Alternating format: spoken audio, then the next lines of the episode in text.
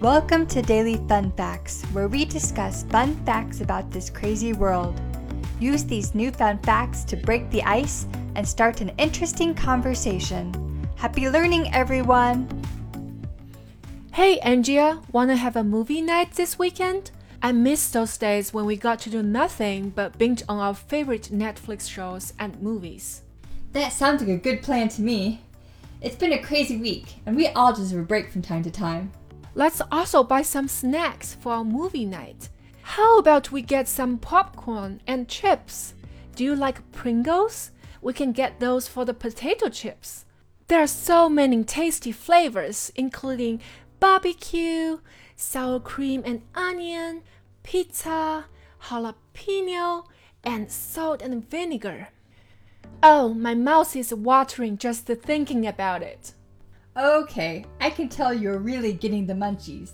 But, and here's a fun fact did you know that Pringles aren't actually potato chips? They aren't? What are they then? They are a potato crisp. At least that's how they're marketed. If you take a close look at a can of Pringles, you won't see the word chip anywhere on the packaging. Really？品客不是薯片，而是薯脆。我以为那些由马铃薯做成的脆片都是薯片呢。What's the difference then between a potato chip and a potato crisp？ They seem very similar to me, and most people I've talked to can't tell the difference either. However, the US Food and Drug Administration, the governing body that regulates public health and safety in the United States, has a rule that says that in the US, if a food is to be defined as a chip, then it must be made out of a thinly sliced potato fried in deep fat. Pringles are not considered to be real potato chips because they are dehydrated. That is, they are dried potato flakes combined with other ingredients. These Pringles are then processed under pressure into their unique signature parabolic shape. I see. So, a potato crisp and chip aren't legally defined as the same thing in the U.S. 美国食品和药物管理局认为，薯片必须是由削得很薄的马铃薯片经过深度油炸制成，而品客的薯脆是由马铃薯粉与其他成分混合，然后经过脱水、高压加工处理后制成的抛物线形状的薯脆。So, what do they do in the UK? The British refer to all chips as crisps. That's true. What is generally referred to as a chip in American English is called a crisp in British English. For tax reasons, the company that owns Pringles did not want their snack to be considered a potato product in the UK. However, ultimately, a British court determined that they would legally be called potato chips. 所以从法律定义上来看，品客在美国叫薯脆，但在英国又叫薯片了。 Yes, but in everyday usage, Americans tend to say chips and the British tend to say crisps when referring to every kind, not just Pringles, of those tasty, crunchy, and salty snacks. They can argue about it in court all they want. I don't care what they are called.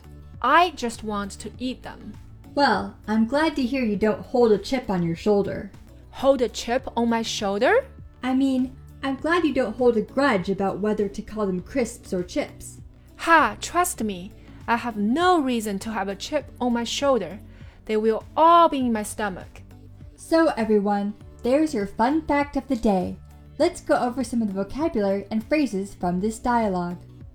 Vocabulary Netflix, 网飞在美国非常流行的一个付费视频网站， deserve, 值得、应该得、 popcorn, 爆米花、 potato chips, 薯片、 barbecue, 烧烤、 sour cream and onion, 酸奶、油香葱、 jalapeno, 墨西哥辣椒、 potato crisp, 薯脆、 packaging, 包装、 administration, 行政管理、 regulates, 调节、校正、 dehydrated, 脱水的 potato flakes, 马铃薯粉、 signature, 标志性的 parabolic, 抛物线的 crunchy, 松脆的 grudge, 怨恨， phrases, binge on, 不停的刷剧、刷电影，